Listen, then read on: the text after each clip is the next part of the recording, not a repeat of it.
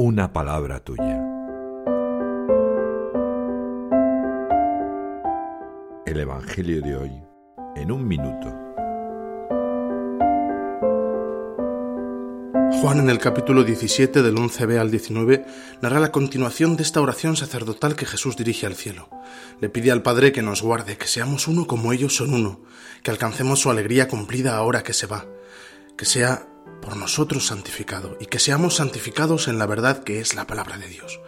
Además deja claro que no somos del mundo, que el mundo nos odia y concluye esta segunda parte, como tú me enviaste al mundo, así yo los envío también al mundo. En este Evangelio el Señor, el Hijo de Dios, me abre su corazón. Me recuerda que he de aspirar a la unidad, a ser uno con Cristo y con mis hermanos en la Iglesia. ¿Qué me está diciendo Jesús? Le pido a Jesús que mi alegría unido a Él sea completa.